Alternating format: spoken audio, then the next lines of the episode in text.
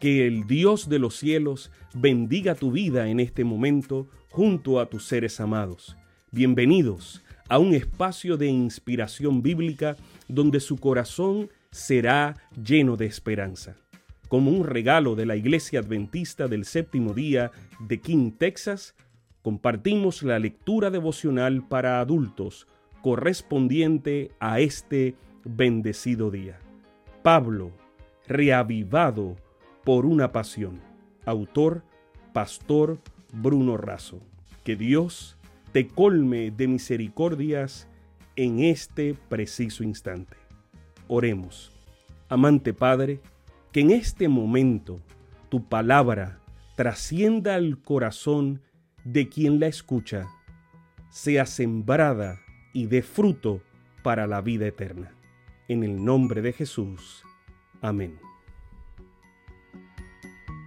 Días, hoy es 11 de diciembre. Una voz de esperanza. Ahora bien, aún el primer pacto tenía ordenanzas de culto y un santuario terrenal. Hebreos 9.1. El capítulo 9 de Hebreos presenta el santuario terrenal y el celestial. Detalla la ubicación de los muebles y los deberes del sacerdote y del sumo sacerdote. Describe también al celestial, destacando su superioridad. Cristo mismo ofrece su propia sangre, su vida, es sacrificado solo una vez y produce redención eterna. Pablo nos cuenta que los dos santuarios necesitaban ser purificados con la sangre del sacrificio. El santuario terrenal con la sangre de los animales. En tanto, el celestial ha sido y será purificado con y por la sangre de Cristo. Nuestra salvación es posible por este sacrificio de Cristo, por su mediación intercesora y por su pronta manifestación en gloria y majestad. Javier y Sandra eran conocedores del Evangelio hasta que la vida los golpeó.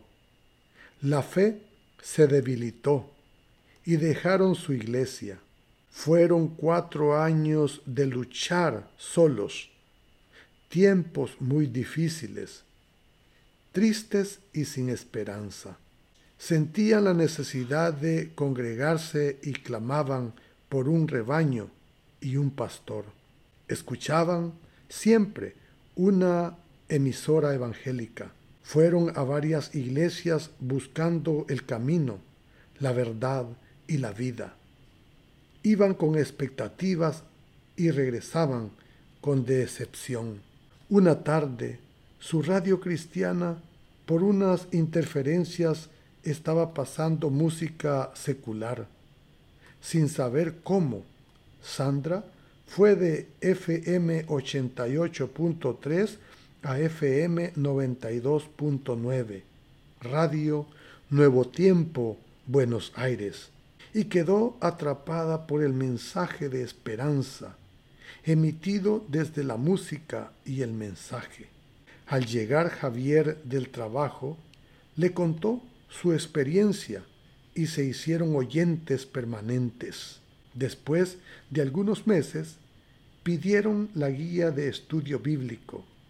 La respuesta llegó el viernes 30 de diciembre de, del 2016 invitándolos a la iglesia adventista más cercana.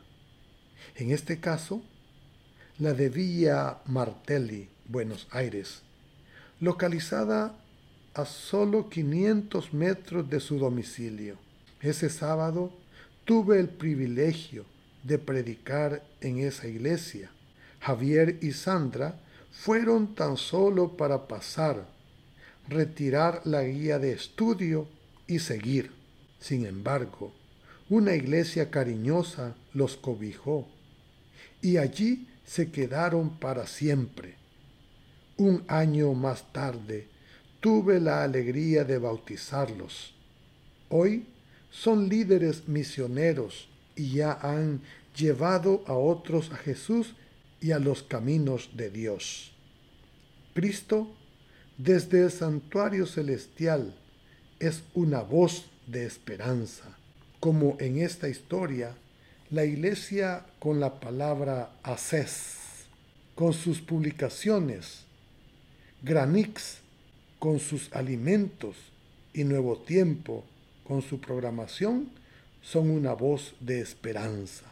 Haz oír bien fuerte esa voz. Muchos, como Javier y Sandra, están necesitados de escucharla. Que el Señor les bendiga en esta mañana. Amén. Sabemos que esta lectura ha bendecido su vida. Compártala, compártala con alguien más e invítele a suscribirse en nuestro canal para mayor bendición. Puede también